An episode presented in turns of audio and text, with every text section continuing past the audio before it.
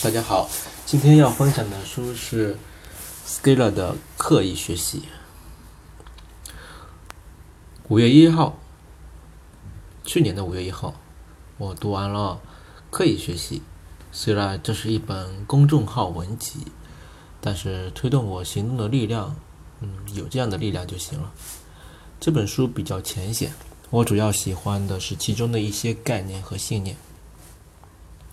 一对行动者的四等级划分，这让我知道自己处于什么样的段位，可以往什么方向去发展。第一阶段是能坚持七天的人，二阶段是能坚持一百天的人，也就是大概三个月。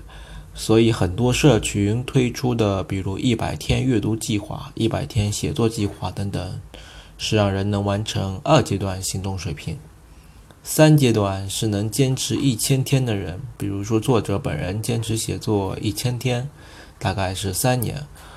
我在女儿出生前曾坚持 Keep 健身七百八十天，差一口气没有走完一千天，但我觉得我是能走完的，我应该有三阶的能力潜力。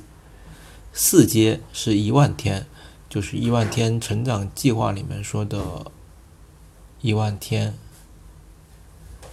一万天就是三十年，所谓三十年河东，三十年河西，还有三十而立。三十年是一个能让人人生产生根本性变化的时间长度，量变变成质变，持续行动，持续努力，最终产生一种行动的复利效果。有了这样的阶段划分，就给自己找到了持续行动的坐标，不至于自我怀疑而过早放弃。二、持续行动的提法，其实这就是持之不懈、坚持不懈、持之以恒，但是显得更量化、更通俗。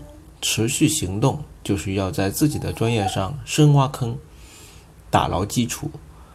呃，作者本人反对到处挖坑，呃，那样浪费精力，反对做斜杠青年。提倡做 T 型青年。什么是 T 型青年呢？T 就是说要宽基础，呃，尖顶，要有宽广坚实的专业基础，突破一个尖尖就是核心竞争力。三、学习，学习，学习，这不是重要的事情说三遍。中间的学习是名词，是学习方法的意思。它传达的学习顺序是。先学习学习方法，然后再运用学习方法去学习知识。四、系统学习，学习要成系统，系统学习效果好，方法是广泛收集资料，要学会收集资料，为此可以付费。如果这样能节省时间的话。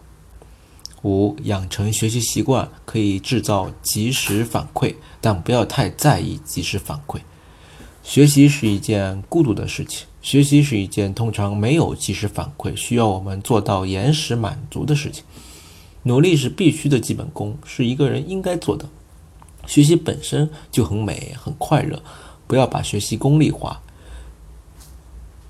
六，用输出倒逼输入，写读书笔记、读后感，倒逼读书就是一个输出倒逼输入的过程。当我们完成写作一千天后，我们自然是已经读书读了更多的天数。更多文字版可以，呃，关注我的微信公众号“逆水行舟读书会”。感谢大家收听，再见。